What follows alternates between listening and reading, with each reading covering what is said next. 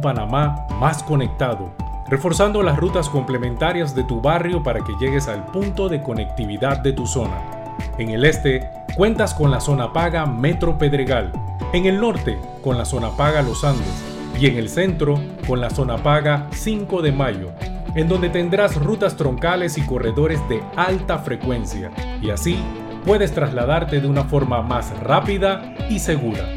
Sigue avanzando en tu viaje realizando el transbordo gratuito y aprovecha todos los beneficios en tiempo y dinero. Y recuerda, no bajes la guardia contra la COVID-19. Al viajar con nosotros, usa tu mascarilla, pantalla facial y gel alcoholado. Mi bus, la gente que mueve a Panamá. Un país se construye con la firme visión de que las decisiones de hoy serán el legado del mañana y 200 años después, conmemoramos a toda una generación que logró la libertad de nuestro territorio patrio. Caja de Ahorros se siente orgulloso de ser parte de la historia de esta nación, aportando al crecimiento de nuestra gente por más de ocho décadas. Hoy más que nunca, sobran motivos para celebrar juntos el Bicentenario. Felicidades Panamá Caja de Ahorros, el banco de la familia panameña.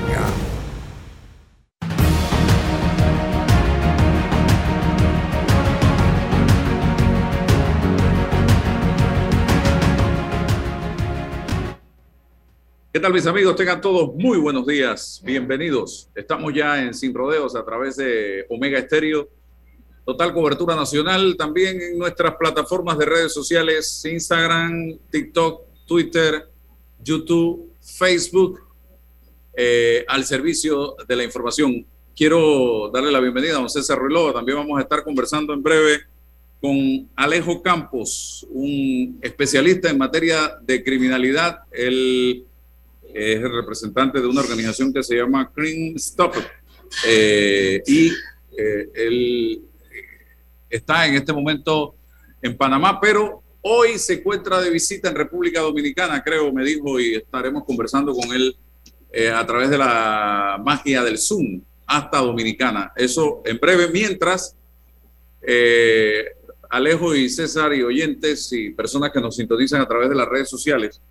Ayer tuve, me, me escapé cinco minutos antes de terminar el programa porque iba a una reunión a la que fui invitado por el ministro de Seguridad el comisionado Juan Pino, también estuvo el viceministro y estuvo el director de la policía en esta reunión. Conversamos sobre la situación actual en materia de seguridad en el país y de criminalidad. El ministro y el director de la policía me suministraron algunas estadísticas muy interesantes que yo creo que vale la pena eh, enumerar aquí, pero lo primero que le dije al ministro en materia de delincuencia, en materia de criminalidad, en materia de seguridad, hay algo que no se mide tan fácilmente y es la percepción ciudadana. Y tiene un valor increíble el tema de la percepción sobre cualquier estadística y hay que trabajar duro en percepción para darle a la población una sensación de seguridad, porque a pesar de toda la situación que nosotros estamos viviendo y que no nos gusta lo que está pasando, no nos sentimos, digo, somos un país mucho más seguro que otros, pero no nos sentimos seguros y no queremos estar comparando ni llegar a la situación que se vive en el Triángulo Norte de Centroamérica Salvador, Honduras y Guatemala, no queremos vivir lo que se vive en Venezuela, no queremos vivir lo que se vive en Colombia, no queremos, ya hasta Costa Rica tiene problemas de seguridad serios. Entonces, nosotros queremos tener nuestra propia medicina, nuestra propia aspirina, nuestro propio clima de seguridad, pero somos un país, eh, por sus características geográficas, un poco complicado. Y les voy a decir aquí algo rapidito, porque quiero aprovechar la mayor parte del tiempo para hablar con Alejo. Los tipos de delitos que más se cometen en Panamá en este momento eh, están enfrascados en lesiones personales, que va ocupando la posición número uno. Después está el tema de hurtos en la posición número 2. En tercer lugar están los robos y en el cuarto lugar está la violencia doméstica que se ha mantenido con estadísticas ah, eh, altas. Eh, sin embargo, eh, aquí tengo el hurto pecuario, está también ya abajo y mucho más abajo está el homicidio de último en esta estadística que les acabo de, de plantear. También quiero señalar aquí, dentro de esta estadística, la tasa de homicidio, algo que nos preocupa. Para el año 2009 se había disparado a 22.7%. Hoy la tasa de homicidios, incluyendo la mayor población que tenemos desde el 2009 a esta parte, está en 10.1. O sea que ha ido disminuyendo. Quizás los tipos de homicidio que estamos viendo son de otro orden. Estamos viendo sicariatos, estamos viendo eh, detrás de este tipo de situaciones que se observan en este momento pareciera el crimen organizado, las bandas criminales vinculadas al narcotráfico. Eh, por acá, en cuanto a droga, que tiene mucho que ver con estos hechos delictivos que estamos viendo, miren ustedes, eh, eh, Panamá este año ha batido los récords. Estamos hablando de 112.526 kilos de droga que han sido capturados por las autoridades policiales eh, en este último año hasta eh, el mes pasado, creo que es la, la, estadística que tengo aquí. Y yo me puse a investigar, estamos hablando de, y Alejo debe saber de esto, 112.526 kilos de droga en Europa. Es prácticamente el presupuesto de un año de este país. Estamos hablando de cerca de 18 a 20 mil millones de dólares que hemos incautado como país en materia de droga. Y eso es una parte de la droga que pasa por Panamá. Imagínense ustedes la cantidad de droga que está pasando. Ya Costa Rica tiene un problema. Eh, antes de ayer vi una estadística de Costa Rica de la cantidad de droga que está agarrando Costa Rica. No tenemos estadísticas en Nicaragua porque Nicaragua es un país, una finca privada de Daniel Ortega. Colombia eh, tengo información que hay un problema ahora con el combate a o el ataque a las plantaciones de droga y no se está pudiendo atacar directamente allí. Entonces se tiene que ir ahora al otro nivel, que es la producción. Y Ecuador ahora se ha convertido en un, eh, un país productor de droga también y están teniendo serios problemas allá en ese país. O sea que la situación es complicada, no es Panamá solamente. El tema de las operaciones de compra y judicialización de droga. Para este año se han eh, realizado 600 operaciones. ¿Esto qué significa? Estos son trabajos de inteligencia. Eh, las autoridades de justicia o las autoridades de, seguridad penetran las organizaciones criminales eh, a través de personas encubiertas y se ha logrado a través de estas 600 operaciones la captura de 702 personas vinculadas al tema de droga. tema de vehículos, se han recuperado 913 vehículos, se han realizado 13 eh, operativos antipandillas durante este año 2021 eh, que han sido sometidos al sistema penal acusatorio. Estamos hablando de operativos también en materia de eh, inteligencia, en materia de armas de fuego también para este año 2021 se han recuperado 2.041 eh, armas de fuego. Eh, este es otro problema que tiene Panamá, el tema de las armas. el hurto pecuario, 587 casos de hurto pecuario. El robo está por 4.053 hasta el momento. El hurto, 7.723, siendo Panamá la provincia con mayor cantidad de hurtos, 3.048 tiene problemas Panamá Oeste y tiene problemas Chiriquí, en ese orden en cuanto a robo y hurto. Eh, ingresos y libertades del sistema penitenciario, a través de todo este trabajo que está haciendo la policía, han ingresado al sistema, eh, han ingresado al sistema penitenciario 5.443 eh, personas, se han dado 3.091 libertades y en el 2021 la población penal aumentó en 2.352. El tema de los homicidios. Para este año 2021 llevamos 445 a 450 homicidios. En Panamá, 231. Colón está en segundo lugar con 91 y Panamá Oeste 55 es lo que tengo en este momento. Esto es una estadística fría, pero cierta que maneja la policía, el Ministerio de Seguridad en este momento y no es nada halagadora. Eh, tenemos que hacer un trabajo, pero yo quiero lograr que la gente entienda y vamos a ver si a través de esta entrevista con Alejo Campo, que no es funcionario de gobierno ni del Ministerio de Seguridad ni nada por el estilo, podemos lograr mandar ese mensaje para poder combatir y ganarle la lucha a eh, la criminalidad, a las organizaciones criminales. Tenemos que trabajar en conjunto. Esta es una tarea integral que comienza en la casa porque el delincuente sale de nuestros barrios, de nuestras casas, de nuestros hogares. La policía tiene un trabajo que realizar. Las instituciones en materia de eh, social tienen un trabajo que realizar y me refiero al MIDES, al Ministerio de Trabajo, al Ministerio de Salud, al Ministerio de Educación, al Ministerio de, dije, Salud. Todas estas instituciones tienen un trabajo que realizar no somos islas.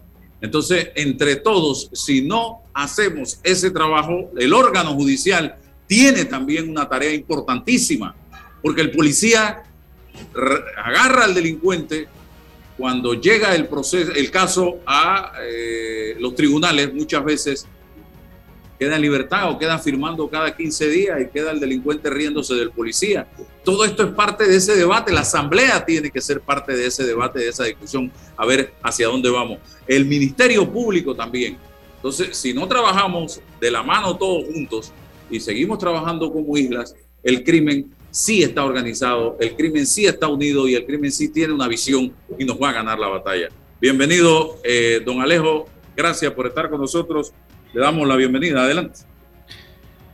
¿Qué tal Álvaro? Muchas gracias por, por, la invitación y por poder hablar un poco de estos temas que están siendo además, como, como decís, ¿no? están eh, afectando eh, y posicionándose en la opinión pública y, también en la percepción ciudadana de, de Panamá y, y, de otros países. Eh, a veces uno solo mira el país en donde está, pero son realidades que, se, que, que van sucediendo exactamente igual en los países vecinos y no tan vecinos eh, y es algo que hay que atacar en forma conjunta, como lo, lo acabas de mencionar. Bien. ¿Por dónde empezamos? Es la gran interrogante, viendo el escenario que se plantea hoy en nuestro país. ¿Por dónde empezamos? Yo, yo creo que primero es importante mencionar que o sea, Panamá está haciendo un buen trabajo en, en materia de, de, combate al crimen organizado transnacional. Es, es, esa es nuestra conclusión, eh, sobre todo después de este último año eh, en el cual estamos tratando de a poco de salir de la situación de la pandemia, se ha hecho un buen trabajo. Eh, hay un equipo de la policía que está pendiente, y no solo de la policía, sino de los otros estamentos de seguridad que están pendientes de, de, del crimen organizado, de combatir el crimen organizado, y creo que ha sido una medida muy positiva. Lo que pasa, y además de positiva, eh, fíjate que también tiene hasta su riesgo político, por, por verlo así, porque las medidas que se están tomando ahora y las acciones que se están tomando ahora van a tener un resultado mucho más contundente y visible para la población de aquí a tres o cuatro años. Son medidas de mediano plazo y no de, algo inmediato, porque están luchando contra estructuras del crimen organizado, que además se van transformando y se van reagrupando todo el tiempo, y sin embargo han tomado la decisión de hacerlo, eh, sabiendo que, repito, estos resultados se van a ver de aquí a algunos años.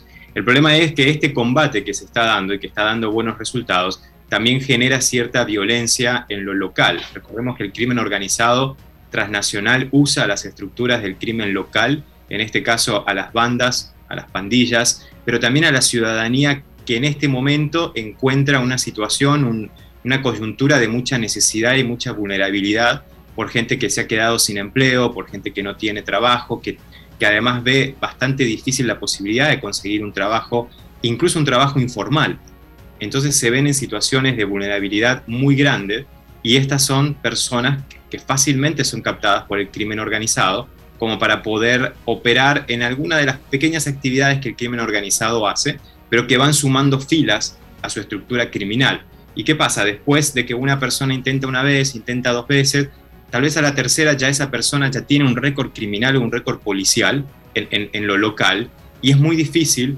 que, se pueda salir de esta estructura.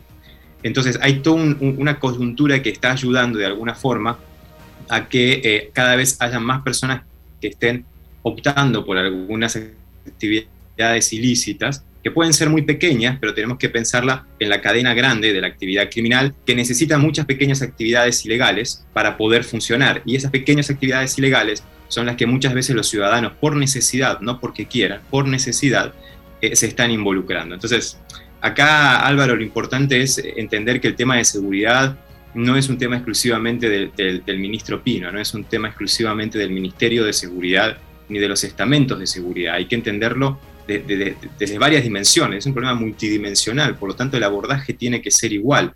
¿En qué hablo? En temas de educación, hablo en temas de oportunidades laborales para la gente, en lugares dignos para vivir, en barrios seguros, donde haya espacios públicos que se puedan compartir, se puedan disfrutar, en generar ese tejido social de base comunitaria que siempre se habla, eh, reconstruirlo a eso, porque si no, hay muchas pequeñas acciones en este tejido social que está dañado de convivencia social diaria, convivencia ciudadana diaria, que generan mucha violencia y que a veces no se, no, no, digamos, no termina en un homicidio, pero sí termina en muchas situaciones de violencia. Y esas situaciones de violencia son a veces la antesala para un homicidio, aunque los homicidios que estamos viendo ahora, que, se dice que son eh, más que nada temas de ajuste de cuentas entre pandillas, que es, es natural, porque cuando se trata de, atacar a la estructura criminal en su cabeza, de ahí para abajo, obviamente se destabiliza, se destabiliza toda esa estructura que está abajo y buscan otra vez reagruparse, controlar el territorio, a ver quién se queda con esa porción del mercado o con esa línea de negocio criminal,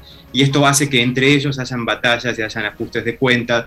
Además, obviamente, cuando se hacen grandes operativos, siempre está la duda de quién, quién, quién sopló la información, ¿verdad? Entonces, ante eso, también hay ajustes de cuentas. El problema es que no hay que naturalizarlo. No hay que decir, ah, bueno, como es, es una guerra entre criminales, se están matando entre ellos, entonces está bien. No, digo, al final son seres humanos y atrás de estos seres humanos lo que hay son madres, padres, familias enteras que sufren esa pérdida de, esa persona al mismo tiempo. Entonces no hay que empezar a naturalizar estos homicidios pensando simplemente que eh, son homicidios entre, entre criminales. No hay que naturalizar el homicidio como tal, porque si no, si, lo naturalizamos, ¿qué pasa? La ciudadanía se acostumbra, la ciudadanía no reclama, entonces vamos a llegar a cifras, como mencionaba recién, del Triángulo Norte, donde ya estos hechos de violencia están naturalizados y lo que viene es ya no el combate al hecho de violencia, sino la, la adaptación al hecho de violencia.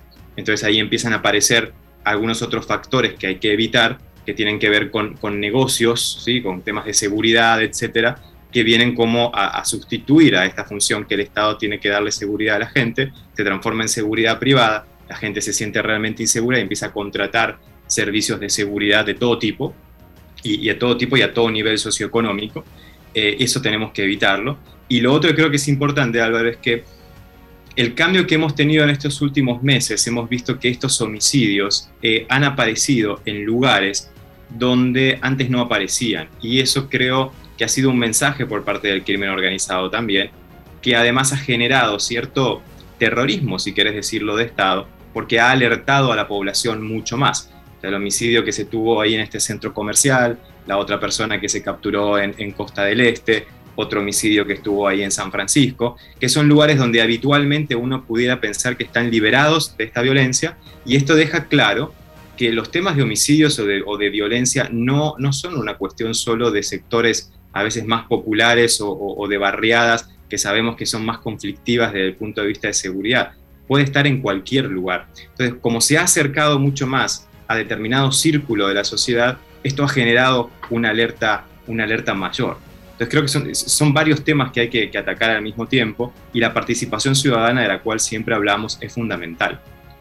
Porque la policía nunca va a tener la capacidad en Panamá ni en ningún país del mundo de poner un policía en la casa de cada uno de nosotros. Eso no funciona, eso no, está armado así. La policía tiene que estar patrullando, tiene que estar investigando, tiene que estar haciendo otra función y no es posible poner un policía en cada casa. Los que estamos en cada casa somos nosotros.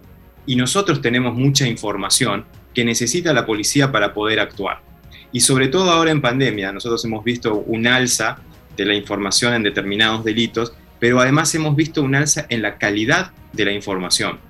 ¿Y esto por qué? O sea, el análisis que nosotros hacemos es que la gente durante la pandemia se vio obligada a estar en la casa, cosa que antes no. O sea, la familia se levantaba a las 6 de la mañana, todos se distribuían a distintos lugares, volvían a las 9 de la noche y nadie sabía qué pasaba en la barriada. Ya no era como antes, que, la vecina sabía quién vivía enfrente, quién vivía al costado, quién pasaba a determinada hora, y si a tal hora no se encendía una luz, algo estaba pasando, iban y golpeaban la puerta. ¿Por qué? Porque había una base comunitaria construida de este tejido social del cual te hablo que está bastante debilitado. Entonces, como la gente ha permanecido en casa, ha tenido la oportunidad de volver a observar y convivir lo que pasa en el lugar donde vive. Y al ver anomalías, pero las ven porque ahora están ahí, estuvieron ahí mucho tiempo, entonces las empezaron a denunciar. Y esto es algo que no tenemos que perder. El COVID tuvo muchas cosas negativas, pero también tuvo algunas cosas pequeñas positivas.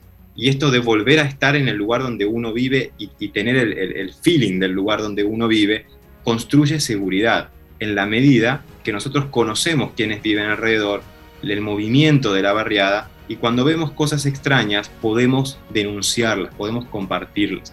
Por eso es que hemos tenido, digamos, mucho alce, mucho, muchas nuevas denuncias a, partir de la plataforma anónima de Crime Stopper en Panamá, que han ayudado a la policía en muchos casos a hacer este, incautaciones, a hacer arrestos, a montar cierta vigilancia en determinados lugares y que en los casos de incautaciones grandes de cocaína ha llegado mucha información a partir de, de la plataforma que ha contribuido. Y esa información es información ciudadana. Entonces, el ciudadano tiene que colaborar en la construcción de la seguridad haciendo únicamente que compartir información, como siempre decimos. Eh, buenos días, te, pregunta César Ruilova. En, en, el análisis sobre este aspecto de la, de la seguridad hay muchas coyunturas que, que, que, operan en esto, muchas lecturas, pero, pero hay algo que es eminentemente estructural, que tiene que ver con el aparataje del Estado para, con su política criminal, atacar esas coyunturas. Pero ¿cómo hacemos desde Panamá? Fíjate que es un timbre de orgullo decir que en 30 años hemos ido eh, em, fortaleciendo la democracia y generando alternabilidad en el poder. Es decir, cada cinco años tenemos un nuevo ministro de seguridad. Y ese nuevo ministro de seguridad lleva su programa, su proyecto y su gente. Entonces, ¿cómo a nivel estructural vamos atacando esto si cada cinco años ensayamos con cada cual un experimento distinto sobre un tema que, que, sigue, que continúa en coyunturas distintas. Pero ahí está el tema del crimen organizado y, y, todo este aparataje. ¿Cómo hacemos para estructurar una política criminal de largo aliento para poder que, eh, luego de, la salida de este ministro, el otro, bueno, atienda lo, que, lo, lo bueno del programa, le dé avance y así sucesivamente? Esto no está pasando aquí. César, estamos completamente de acuerdo, de acuerdo con vos. Eh, lo vemos en Panamá y también lo vemos en, otros países donde en Panamá hace tres años que estamos, en otros países ya hace hasta 12 y 15 años que estamos en, Latinoamérica y hemos pasado por muchos gobiernos, por muchos ministros y por muchos jefes de policía. Y a veces sí, como tal como lo decís, es un volver a empezar. Eh, prácticamente en cero, las prioridades cambian. Y eso es aprovechado, siempre esos espacios grises son aprovechados por el crimen, por el crimen organizado porque son espacios donde ellos pueden actuar mucho más mientras todo se vuelve a, reacomodar. Entonces, es un tema de institucionalidad. O sea, hay una institucionalidad débil que debe cambiar automáticamente y rápidamente, porque ya no hay tiempo para esto, porque el crimen organizado trabaja muy rápido, en cuestión de 48 horas son capaces de reorganizarse, de generar una estructura nueva, de generar una línea de negocio criminal nueva, y establecer en todos los países donde ellos operan, en forma muy vertical, una nueva metodología y tipología de trabajo criminal. Por este lado, por parte de, los gobiernos, somos incapaces muchas veces de, hacer eso, eh, porque obviamente todo es más lento, porque hay que consultarlo, porque hay que ver qué se hizo antes, etcétera, ¿no? O sea, funciona diferente. Entonces, eso tiene que cambiar radicalmente porque si no siempre vamos a estar muchos pasos por detrás. Y la forma en que cambie esto es fortalecer mucho la institucionalidad y por lo menos que haya acuerdos entre los, los grandes partidos de gobierno en que tienen que haber determinadas líneas estables de aquí al 2030, por decirlo, al 2035, no importa el año, pero por lo menos tomarse 20 años por delante y lo que siempre se dice, ¿qué país queremos de aquí a 20 y a 30 años? Eh, lo que pasa también, César y Álvaro, en esto, que en Panamá también hay una cultura muy de, lo inmediato y, que también lo vemos en otros países, ¿no? Entonces, la población a veces cuando uno le dice, bueno, pero pensemos en Panamá en el año 2050. Y es imposible, es, imposible, hemos hecho a veces muchos focus groups sobre estos temas y es muy difícil bajar a, la población a sentarse a trabajar y pensar en un Panamá del 2050 lo que queremos. Es todo muy inmediato siempre, y en lo inmediato obviamente no podemos generar cambios estructurales, sistémicos, cambios institucionales que realmente den resultados a largo plazo. Entonces hay que hacer un cambio también en, la cultura de Panamá en estos temas, en la cultura de la planificación, en la cultura de la participación para la planificación. Entonces, hay, que hacer varios cambios en este sentido, en materia de seguridad y también en otros, porque no podemos hablar los temas de seguridad exclusivamente con el equipo del Ministerio de Seguridad Pública, que eso es un cambio radical que tenemos que hacer. Si nos vamos a sentar a hablar de seguridad y qué queremos hacer en seguridad, tenemos que sentar a educación, tenemos que sentar a, economía, tenemos que sentar a finanzas, tenemos que eh, sentar a los municipios. Eso es fundamental, o sea, el trabajo local es la base de esto, porque en lo local es donde uno puede reconstruir este tejido social que una vez que esté reconstruido es la base de la seguridad ciudadana, pero tiene que ser con lo local. Entonces, es realmente un, un trabajo en equipo que hay que hacer interinstitucional, pero para eso también hay que cambiar un poco la, mentalidad de la institucionalidad para poder hacerlo, porque si no es, muy difícil. Y siempre lo que se está haciendo es implementando programas, planes, proyectos, muchas cosas al mismo tiempo, y todas parecen ser la solución del problema, y al final generan confusión en la población y generan mucho desgaste en la población. Lo hemos visto en, en Colón, donde la gente todo el tiempo en Colón, que se queja que han pasado muchísimos gobiernos, muchísimos gobernantes en, en, en Colón, a nivel local y a nivel nacional, que todos vienen con un libro para, que tienen la solución de Colón, pero al final Colón cada vez está peor. Eso, esa es la percepción de la gente.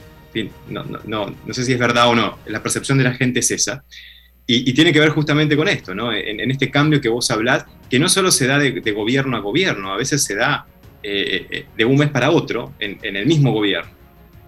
Entonces, esta, esta cuestión de estar todo el tiempo probando y probando genera mucha, mucha confusión, genera mucho desgaste en la sociedad, en las instituciones mismas, no hace, digamos, una, eh, una implementación o ejecución de un presupuesto nacional efectivo, porque todo el tiempo cuando uno está generando programas nuevos, hay necesidades nuevas que no están contempladas en los presupuestos, entonces a ver de dónde se saca el dinero para eso, entonces se termina moviendo de una partida para otra o de un lugar para otro, eh, y digo, y el presupuesto es finito, entonces esto genera también una, baja efectividad en la ejecución presupuestaria en estos temas y en otros, eh, y al final no hay resultados concretos. Eh, eso tiene que cambiar, porque si no parece que si eso no cambia, parece que fuera parte de una política pública el que no cambie. ¿Para qué? Para justamente fortalecer el trabajo del crimen organizado, que necesita toda esta confusión y que necesita todo este, eh, este, ¿no? este desgaste institucional y social para poder operar muy bien, porque todo esto lo que genera es un descreimiento absoluto por parte de, eh, de, la población, que es la que tiene que estar acompañando y es la que importa en este caso, y ese descreimiento es como, bueno, si igual no va a pasar nada, yo acá tengo que sobrevivir como puedo, nadie me está colaborando con nada, voy a aceptar mover un kilo de cocaína mañana a las 3 de la tarde en el puerto. ¿Sí? Porque me van a dar 500 dólares. ¿Quién me va a dar 500 dólares por, por, por eso? Entonces, lo voy a hacer una vez, dice la gente, listo. No, bueno, lo voy a hacer de nuevo, porque ahora ya, o sea, obviamente empieza un poquito la, ambición. Vieron que era algo muy fácil de hacer, que no pasó nada. Eh, no pasó nada porque además también eh, hay todo un engranaje muchas veces que permite que no pase nada. Entonces van avanzando, van avanzando y cada vez están más adentro de, esta estructura criminal hasta cuando en algún momento el nombre de esta persona, eh, que por necesidad y por, por agotamiento, por ya que no creen más nada, el nombre de esta persona aparece en, una lista de una investigación criminal. Y ahí terminó la cosa. Eh, eh, entonces, es, de alguna forma todas estas políticas impulsan a la sociedad a involucrarse en temas de, ilícitos y, a veces empiezan por lo más fácil que es el, comercio ilícito, el contrabando, donde hay que cambiar cosas grandes. Y, acá también nosotros estamos hablando de la policía puede hacer un buen trabajo, el ministerio, fiscalía, pero hay que cambiar las leyes, hay que actualizar normativas. Es fundamental, es fundamental eh, la ley de extinción de dominio. Más allá de todo lo que está provocando, que es inconstitucional, no es inconstitucional, eso se arregla dentro de la Asamblea. Lo importante es tener la voluntad política de que exista la figura y la jurisdicción de extinción de dominio en el país. ¿Por qué es importante la ley de extinción de dominio? Explícanos, Alejo. Porque si no, no hay forma de debilitar la estructura económica ah, criminal y financiera de las estructuras criminales. O sea, es perfecto, se hacen incautaciones de cocaína, se hacen arrestos, pero si toda la estructura financiera de esa estructura criminal está intacta, intocable, entonces por cada persona que se arresta hay 10 más que están esperando para entrar y sustituir a la persona arrestada. Por cada narcolancha que se, que se agarra allá en Colombia hay 100, 200 más que están esperando para salir con los mismos buenos motores y con el mismo buen casco. Entonces, es importante quitarle este, este poder económico que tienen las, las estructuras criminales para que entonces se debiliten y una vez debilitadas, la efectividad de la policía en la investigación y en la operatividad va a aumentar. Y al mismo tiempo, Álvaro, es importante resarcir el daño que el crimen organizado genera en la sociedad. Porque cuando hay un homicidio, cuando hay eh, droga que entra al país y que se vende, no solo afecta a una o dos personas, afecta a la sociedad como tal. y lo estamos viendo ahora, aumentan los, homicidios, la gente se empieza a preocupar más, hay una afectación a la sociedad real, que de alguna forma esta afectación tiene que ser eh, recompensada. Y la forma de recompensarlo es quitarle los bienes al crimen organizado y devolverlos en proyectos sociales a, la, ciudadanía. Y te pongo un ejemplo. En Sherman, en la base de la aeronaval, hay muchísimas lanchas, eh, narcolanchas, que fueron incautadas en los últimos 10 años, tal vez. Esas lanchas que son excelentes, son muy buenas, ¿no? O sea, estás hablando de motores de 300, tres motores de 300 caballos por cada lancha, buenos cascos, están ahí y no se pueden tocar porque esto está amarrado al proceso penal que lleva adelante eh, la fiscalía. Cuando al final este proceso termina y, la persona es inocente o, o, es culpable, entonces o se libera ese bien y se le debe entregar a la persona en las mismas condiciones en las cuales se le incautó hace 10 años atrás, lanchas que estuvieron 10 años al sol, en la sal, etcétera, ya están destruidas, o dicen, bueno, ok, la persona es culpable, ahora estas lanchas vamos a pasarla a propiedad del Estado y que no sirven para nada tampoco. Qué bueno sería que esas lanchas, una vez que, se incauten y todo esto, a través de la extinción, en un plazo no máximo de un año, puedan pasar a los pequeños grupos de cooperativas de, pesca eh, artesanales que hay a lo largo del país en las dos costas, para que los pescadores las puedan usar, porque los pescadores están usando unas pangas en pésimas condiciones, con motores muy pequeños, que lo que hacen es arriesgarse mucho más, muchas veces porque tienen que salir cada vez más afuera para poder traer su pesca diaria y no tienen cómo hacerlo. Ese es un ejemplo, hay muchos más que se pueden poner. ¿Sabes a qué le temo, Alejo, como panameño?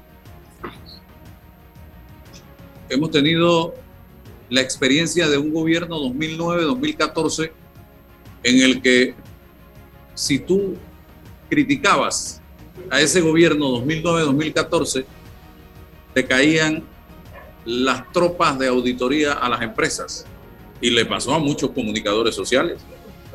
Te mandaban auditores.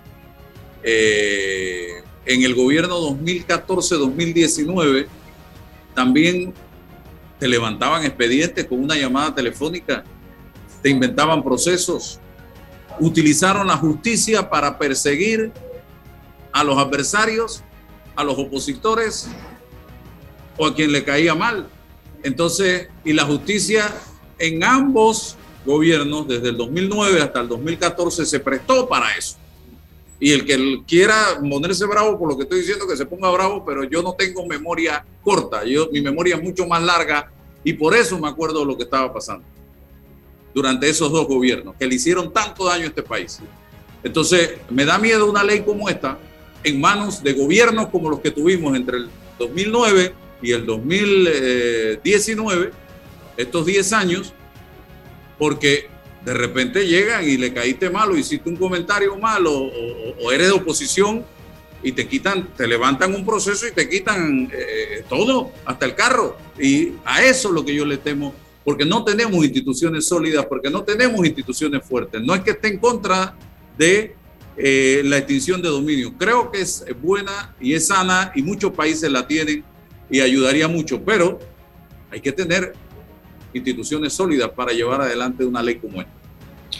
Sí, de acuerdo, Álvaro. Esta, y esta ha sido una discusión además que en, algunos otros países que hemos estado en, el tema de la extinción de dominio también se han dado en, su momento, ¿no? que al final la ley, la preocupación es que no se use como un instrumento político de, persecución política, eh, básicamente. Eh, y estoy de acuerdo con vos que es un tema de institucionalidad. En, esos países las leyes empezaron siendo, eh, digamos, no incluyendo todos los delitos, sino específicamente aquellos delitos que tienen que ver con crimen organizado y después a medida que fue, eh, digamos, fortaleciendo la institucionalidad de toda la jurisdicción de extinción de dominio, se fueron ampliando a otros delitos. Yo creo que es un proceso también natural que va a suceder en, en Panamá, pero en la medida que esta ley no exista, el crimen organizado tiene muy claro que en Panamá tranquilamente puede tener todas sus propiedades, puede tener todos sus bienes, generar estas burbujas económicas que genera este tipo de, economías ilícitas, porque ahí no va a suceder nada. Eh, entonces, en algún momento hay que tener esa discusión y en algún momento hay que tener una ley que se adapte a esta situación que mencionás también de Panamá, pero lo importante es que la ley esté. Al igual que hay otra ley importante o una reforma importante, en realidad que es la del Código Penal. En el tema hay, algunos articulados que nosotros eh, insistimos en que es necesario. ¿Y por, ¿Y por, qué hablo de esto? Porque el crimen organizado a nivel transnacional tiene excelentes profesionales trabajando en, sus filas. Eh, y esos profesionales analizan en cada país los marcos normativos para saber exactamente de toda la cadena de, la estructura de, la actividad criminal qué pueden hacer en cada país. Entonces, Panamá tiene algunas debilidades en, muchos articulados que permiten espacios grises para que el crimen organizado trabaje. Uno de ellos es este artículo del Código Penal, creo que es el 288A o B, eh, perdón por la imprecisión, donde dice que en el tema de comercio ilícito, de contrabando específicamente, en Panamá se considera un delito a partir de los 500 mil dólares para arriba. O sea, cuando aduana hace una incautación, si es de 500 mil dólares o menor de 500 mil dólares, solo se transforma en un hecho administrativo que tiene una sanción determinada, a veces económica, eh, lo cual el crimen organizado puede pagar muy bien una multa, no tiene ningún problema, pero no constituye un delito, no constituye una investigación para una fiscalía, porque está por debajo de los 500 mil dólares. Cuando en países de la región ese mismo número anda entre 5 mil y 10 mil dólares. ¿Qué quiere decir esto? Que yo le estoy dando un mensaje al crimen organizado transnacional dedicado al contrabando. Cuando el contrabando y el comercio ilícito hoy en día es uno de los terceros delitos eh, en, recaudación ilegal para estas estructuras y es un delito que ya está comprobado que financia el narcotráfico. Y lo vimos ahora en la, incautación que hicieron en Colombia. En Colombia hicieron una incautación donde el cartel del Golfo una incautación enorme, enorme de cigarrillos de contrabando, donde el cartel del Golfo era el dueño de esa transacción, donde ellos mismos dicen que eso lo hacen para financiar la operatividad del narcotráfico. ¿Por qué? Porque es una actividad ilegal, el comercio ilícito, que les permite dinero rápido para poder financiar la parte operativa de delitos como el narcotráfico, la trata de personas o el tráfico de armas. Entonces, tenemos que cerrar este grifo, cerrar esta canilla que financia la operatividad grande. Entonces, por eso, en Panamá, si ese grifo, esa canilla, a mí me dice, bueno, acá son 500 mil dólares, o sea, le estamos dando el mensaje al crimen organizado que acá lo pueden hacer. Y todavía usando uno de los, de los hubs logísticos internacional de primer mundo, formado por el Canal de Panamá, la zona libre, los puertos, etcétera. Entonces, eso tiene que, bajar automáticamente, porque si no, vamos a seguir facilitando que el crimen organizado en Panamá trabaje. Entonces, hay que hacer esos ajustes en varios lugares para mandar este mensaje. Pero otra, otra cosa importante acá, tenemos que hacerlo con una visión regional. Porque si no, lo que va a pasar, que siempre hablamos del efecto globo adentro de los países, lo que pasa es el efecto globo a nivel regional. O sea, cerramos acá en Panamá y decimos al crimen organizado, usted acá no entra con este producto, ellos van a buscar otro país y de alguna forma lo van a ingresar igual. Entonces, estos planteamientos tenemos que hacerlo en forma regional, por eso la armonización legislativa en estos temas es muy importante, porque lo que legisle Colombia, lo que legisle Bolivia, Ecuador, México, impacta a los otros países todo el tiempo. Cuando a veces hay algunas prohibiciones o hay algunas prohibiciones de, de, venta de, determinadas mercancías en algunos países, o suben los impuestos muchísimos de algunos productos en particular en muchos países, donde en otros países el impuesto es bajo, lo que genera automáticamente es una migración ilegal de ese producto hacia la otra jurisdicción. Entonces, puede ser que ese país no lo está contemplando, lo que está pensando el país es de la frontera para adentro. Entonces, la armonización legislativa es fundamental en materia del combate al crimen organizado, porque tenemos que estar hablando en un mismo código legislativo y tenemos que pensar en conjunto cómo hacer leyes que realmente estén relacionadas entre sí en todos los países, por lo menos en lo que tiene que ver en el combate al crimen organizado. Ahí hemos estado trabajando muy de la mano con Parlatino en, en Panamá, generando este, este, debate con, con, senadores, con diputados, con presidentes de las comisiones. Parlatino ha abierto las puertas como para hacer esto y en forma transversal. Hace poco se hizo una, hicimos un entrenamiento a diputados o, miembros de la Comisión de Seguridad y de Salud del Parlatino, integrado por muchos países, para conversar sobre algo que cada vez está aumentando más en este tiempo de COVID, que es el comercio ilícito de las vacunas. Presentamos a un grupo de laboratorios para hablar sobre este tema y la urgente necesidad de tener normativas que amparen esto y que protejan rápidamente esto, porque digo, el tema de la vacuna de COVID prácticamente que llegó para quedarse. Y esto es una nueva oportunidad de financiamiento para el crimen organizado, pero que además tiene un impacto negativo en la vida de las personas directamente. Porque, porque, están falsificando vacunas, le están poniendo vitaminas adentro, le están poniendo agua. Y espero que por lo menos le sigan poniendo agua y vitamina y no le pongan otro producto que mate directamente a una persona después de la vacunación, con lo cual generaría todo un impacto negativo también y de percepción negativa en ese país porque eso va a atacar directamente la credibilidad de, un ministerio de salud. Entonces, estos temas hay que hablarlos, pero hay que hablarlos también en forma regional, no es un tema exclusivamente de Panamá. Pensar hoy en día en la seguridad de un país no hay que hacerlo solo desde la frontera para adentro, porque estamos todos siendo amenazados por el crimen organizado transnacional, entonces tenemos que enfrentarlo también en forma transnacional y en forma armonizada y dialogando realmente con los otros países.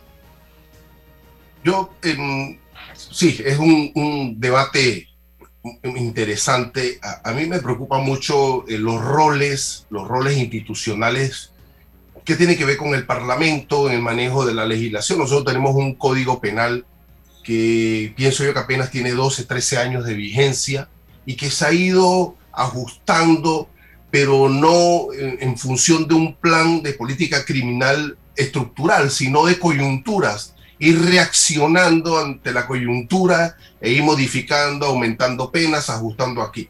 Y, hay toda una teoría del derecho penal del enemigo y, en una respuesta categórica sobre el ataque al crimen organizado. Pero eso entraña también el andamiaje de un Estado democrático que pueda cuidar los derechos de la gente y no convertir esto en un Estado policial. O sea, hay que tener mucho cuidado en estar respondiendo legislativamente a las coyunturas, Alejo. Eso siempre me ha preocupado. O sea, sí, ajustemos, pero en función de, los roles del Parlamento, del diálogo con el, judicial, del compromiso que tenga el Ejecutivo y, así sucesivamente. Y, por supuesto, bien lo que tú dices, ¿no? Todo un andamiaje de conversaciones internacionales de causa y efecto. Pero no lo estamos haciendo así. Estamos reaccionando ante el evento inmediato eh, se, nos, se nos aumentan los, los, delitos violentos y corremos inmediatamente a aumentar las penas al Código Penal, como si fuese el Código Penal la respuesta del, de la, de la, formal de todos los temas. Y pregunto, Alejo, ¿cuánta gente condenamos por delitos de blanqueo capitales? ¿Es falta de entrenamiento de los fiscales? es no el entendimiento de nuestros jueces de lo que significa ese tipo penal técnicamente, dogmáticamente. Eh, entrenemos a la gente y, cuando hablamos del tema de la extinción, fíjate, tenemos ahí algunas estructuras, las aprehensiones de los bienes. ¿Qué está pasando en materia de la administración de, esas aprehensiones provisionales? ¿Por qué no lo ajustamos y lo dinamizamos para que podamos hacer eso de lo preventivo? ¿Qué sé yo? Hay comisos. ¿Cuánto estamos comisando como una pena accesoria? Bueno, yo pienso que tenemos que conversar y, generar estructuras de ataque directo como Estado fuerte para el flagelo del crimen organizado, el ataque al crimen organizado. El tema de la tecnología, ya se nos está acabando el tiempo. Eh, la tecnología al servicio de la lucha contra el crimen, creo que Panamá ha avanzado bastante en esto y los resultados se han visto. Eh, solamente eh, la detención que se produjo de uno de los sospechosos del crimen del señor Agustín eh, Lara se dio gracias al trabajo de esas cámaras de seguridad que hay en la ciudad. Hay que poner más cámaras de seguridad, evidentemente. Eh, el tema de los botones de pánico, interesante. El tema de la presencia de gol, del cártel del Golfo de México en Panamá ya está comprobado también que dentro de esa estructura hay políticos, tanto en el órgano legislativo como en el órgano ejecutivo. Es algo que también se viene diciendo hace rato, pero no se hace nada por eh, desarrollar o llevar adelante procesos contra estos políticos que están vinculados a temas eh, delictivos, a temas de, criminales. Eh, y otra lo que decían ustedes, la ausencia de políticas de Estado en todo en este país, no solamente en materia de seguridad, en todo. Aquí no hay políticas de Estado. Aquí hay políticos que llegan cada cinco años con una libretita, con un librito, a, desarrollar lo que ellos creen que es lo que hay que desarrollar. Y eso así no se puede, no funciona ni aquí ni en ningún país del mundo, señoras y señores. Así que eh, y también otra cosa, mucha gente dice que el crimen organizado está en el tema de la droga, el crimen organizado está en todo, en salones de belleza, en tiendas, en abarroterías, en restaurantes, en lavanderías, en todo eh, puede estar metida la mano del crimen organizado para el delito de blanqueo de capitales, señoras y señores. Entendamos eso. Quizás a veces no nos damos ni cuenta que tenemos a estas organizaciones enfrente de nuestra cara. Así que, Alejo. Sí, Álvaro, o sea, te, escuchaba, pero eh, eh, escuchaba a César lo que, lo que mencionaba recién y, es cierto, César, una ley en realidad es una herramienta más de una política pública de Estado a largo plazo, pero es lo que, lo que decíamos al inicio de esta charla. O sea, no hay una política pública de qué Panamá se quiere en el 2030 o en el 2050, ni siquiera en el 2025. Entonces, eh, ¿qué queda? Queda reaccionar con algunas medidas este, tipo curitas, ¿no? En, lo que va pasando para no ir quedando atrás y para ir cerrando algunas actividades de, este crimen organizado. No, queda otra, mientras realmente no haya un planteamiento de una política de Estado eh, de 30 años para adelante, no queda otra que reaccionar a eso. Y Álvaro, tecnología es fundamental, pero tecnología ya no solo, de la misma forma que para mí no podemos medir la inseguridad por el número de homicidios, no podemos, cuando hablamos de tecnología, no podemos hablar ya hoy en día solo de cámaras. Nos quedamos, nos quedamos años luz atrás. O sea, tenemos que entender que el crimen organizado se ha transferido, ha mudado su actividad al ciberespacio. Entonces nosotros todavía seguimos investigando en toda Latinoamérica, seguimos investigando, persiguiendo en la calle, en lo físico, en el, en el offline, cuando el crimen organizado está trabajando en el ciberespacio. Y para entender este ciberespacio es necesario un cambio de mentalidad y de paradigma radical en las autoridades, en la autoridad de, investigación, en, las fiscalías, en las policías y en los jueces. Radical, porque ahí los, códigos, la forma, lo que hay que entender es completamente diferente. Ahí estamos hablando de tecnologías de 5G, estamos hablando de, de inteligencia artificial, los temas de fintech, o sea, toda la banca digital, todos los temas de criptomonedas que son imposibles de darle una trazabilidad. Y algo nuevo que está apareciendo que son los criptoactivos. Fíjate que estamos, nosotros todavía siguen las autoridades haciendo incautaciones de vehículos, propiedades, dinero.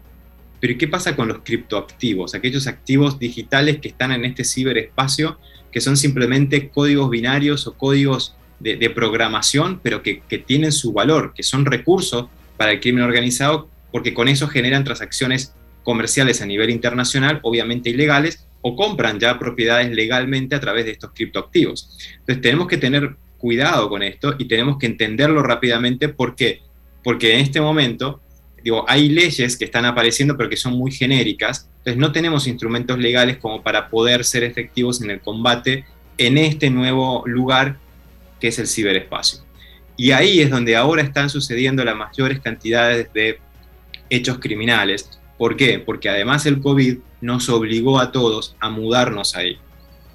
Esto que se pensaba de achicar la brecha digital de aquí a unos 20 años en Latinoamérica ha sucedido en un año y medio porque tuvimos la necesidad de trasladarnos a estudiar, a seguir conectados con, nuestras familias, a comprar, a vender, a el banco, a pagar cuentas, a todo en este ciberespacio.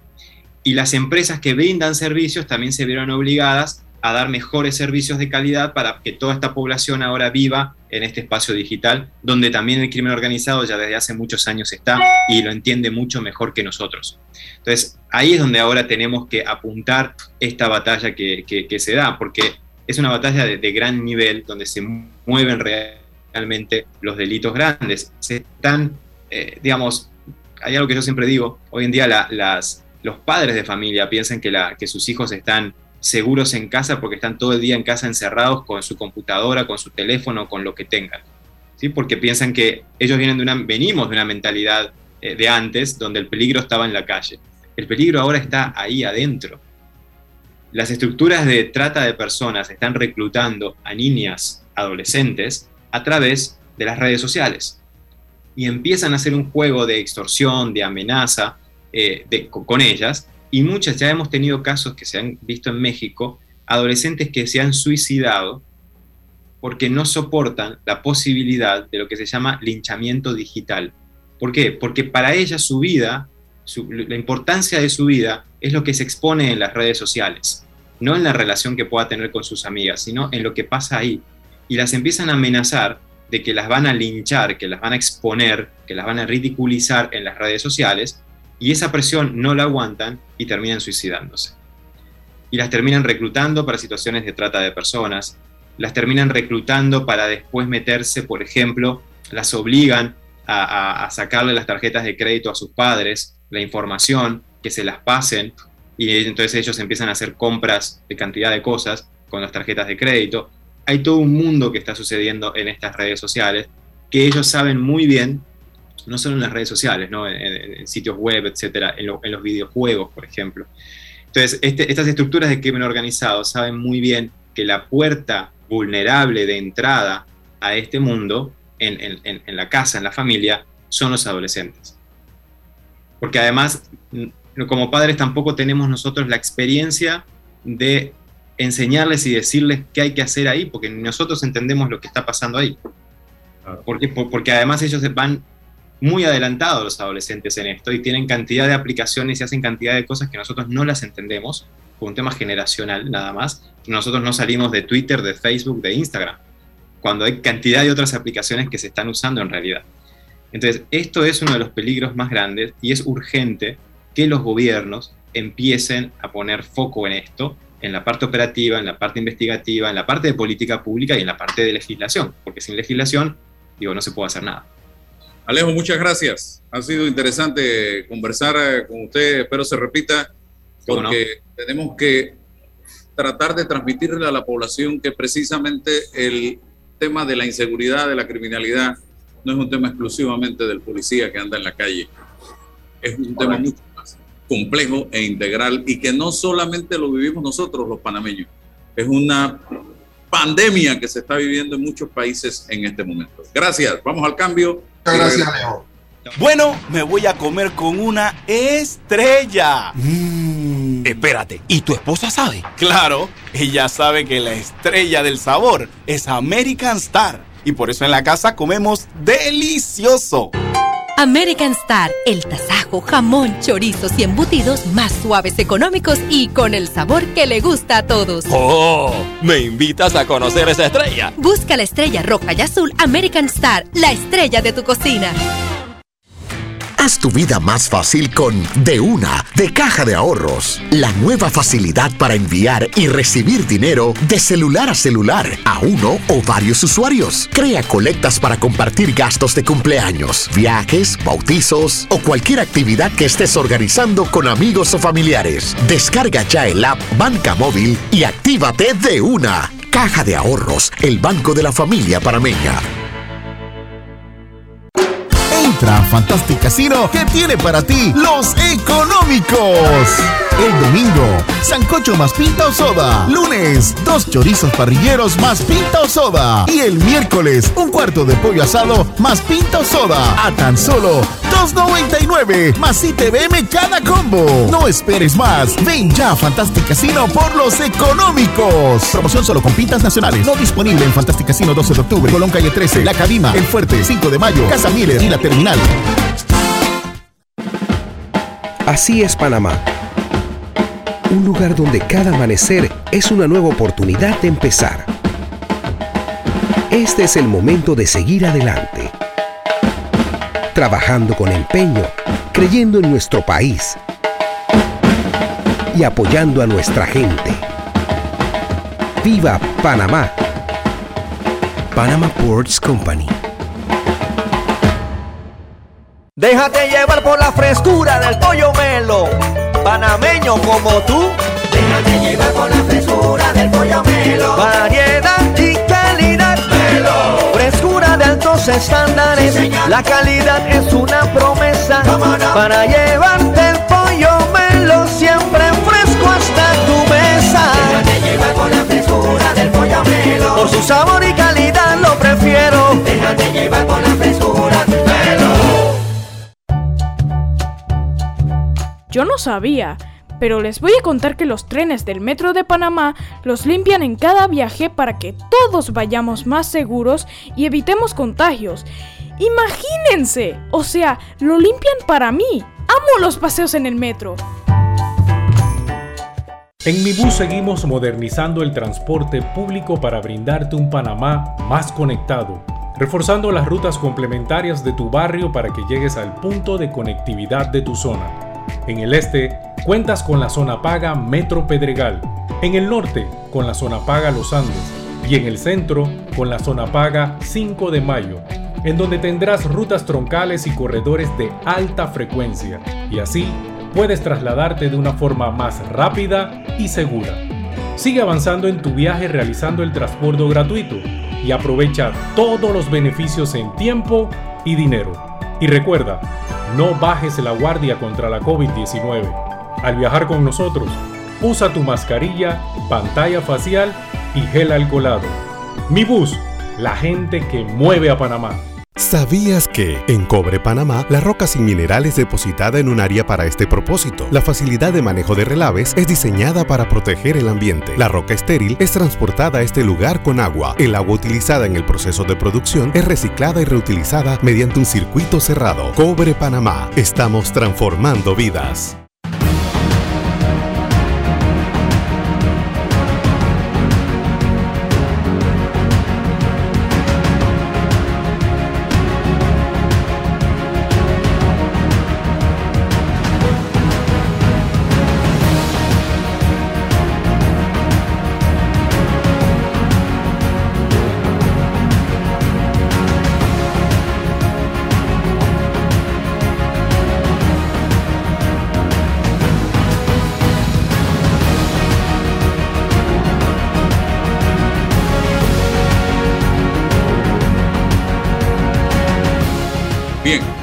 Seguimos, seguimos, seguimos, seguimos ya para cerrar. Definitivamente que el país, y lo decíamos en el receso, en las redes, necesita entre todos, y ojalá este tema del pacto del Bicentenario nos abra el camino para lograr ese objetivo de entre todos diseñar el país que queremos. Gracias César, gracias a Alejo por haber compartido con nosotros y a ustedes por su sintonía. Será hasta mañana. La información de un hecho se confirma con fuentes confiables y se contrasta con opiniones expertas. Investigar la verdad objetiva de un hecho necesita credibilidad y total libertad. Con entrevistas que impacten, un